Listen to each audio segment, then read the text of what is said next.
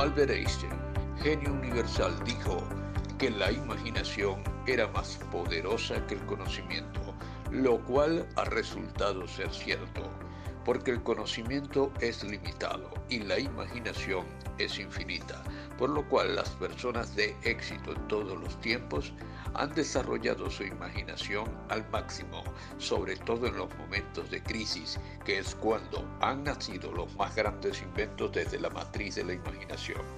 Pero hay dos tipos de imaginación, la imaginación sintética y la imaginación creativa.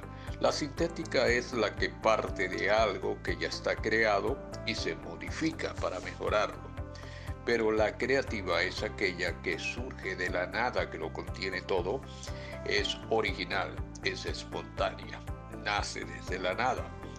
Y en momentos de presión o crisis brotan ideas que en condiciones normales o de confort no brotarían. Por eso Japón se convirtió en potencia a partir de los escombros de Hiroshima y Nagasaki, cuando bombarderos norteamericanos lanzaron dos bombas atómicas devastadoras sobre esas islas, inundándolas de cenizas, pero despertando su potencial creativo al máximo. Sobre todo, la imaginación. No hay dudas, la vida es el fruto de la imaginación de Dios y nosotros, creados a su imagen y semejanza, tenemos esa facultad innata que bien desarrollada y administrada puede sacarnos de las sombras del fracaso o el caos a la luz de la prosperidad, convirtiendo en gloria una triste historia. Ese fue el caso de Japón, el caso de Alemania, el caso de muchas empresas o países y puede ser el caso de Venezuela si asimilamos esa gran situación que se vive actualmente. Nuestra vida es del tamaño de nuestra imaginación y cada uno, según sus aspiraciones, hará crecer su vida con ideas y acciones diarias. Desde muy niño, mi madre estimuló mi hemisferio derecho del cerebro, con lo cual se fue desarrollando mi creatividad o ingenio desde muy pequeño. A los cuatro años inventé mi primer verso rimado que decía, ¿Quién subiera tan alto como la luna para mirar las estrellas una por una? Entre todas escoger la más bonita para alumbrar el cuarto de mi madrecita. Desde ahí para acá he tenido una hemorragia creativa permanente, más de 4.000 poemas escritos, pocos publicados y muchos en borradores aún. Además de ideas que personas y empresas han considerado geniales y han usado con éxito en su momento.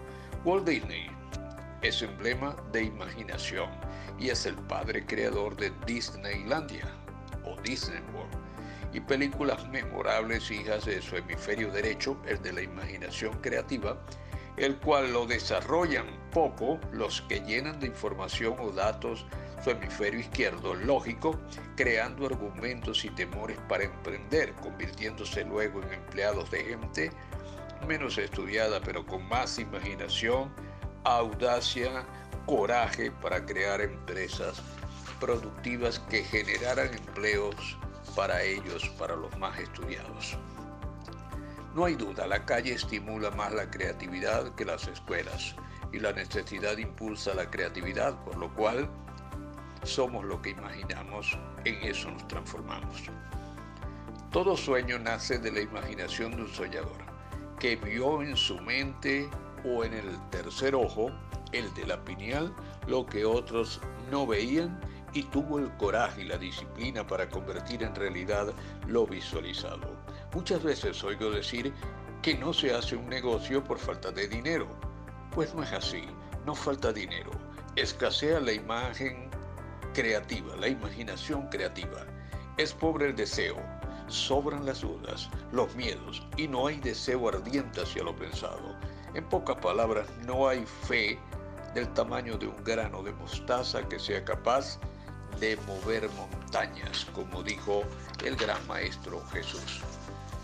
Toda mi vida he creído en el poder de la imaginación y los niños abundan de imaginación, pues no tienen pasado, solo viven el momento y sueñan con un mañana incierto.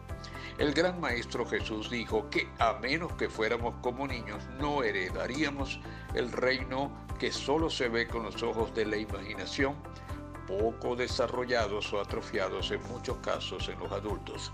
Este curso es fruto de la fusión creativa entre Eddie Mendoza, especialista en arte audiovisual, venezolano, y quien te habla, ideólogo y poeta universal también venezolano, pero universal de pensamiento, quienes imaginamos el beneficio grande que en gente ocupada o auditiva, como puede ser tu caso o el de ustedes, tendrían estos capítulos y en plena pandemia mundial nos atrevimos a lanzar esta propuesta añejada en mí y robustecida con la fe moderna de Eddie en la visión.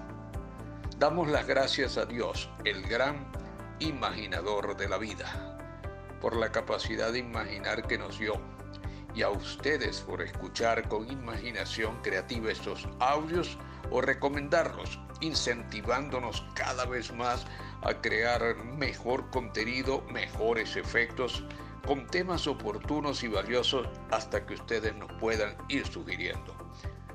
Esto le dará significado a nuestras vidas, orden a nuestra sociedad y nosotros seremos muy felices al compartir esto porque hay más felicidad en dar que la que hay en recibir.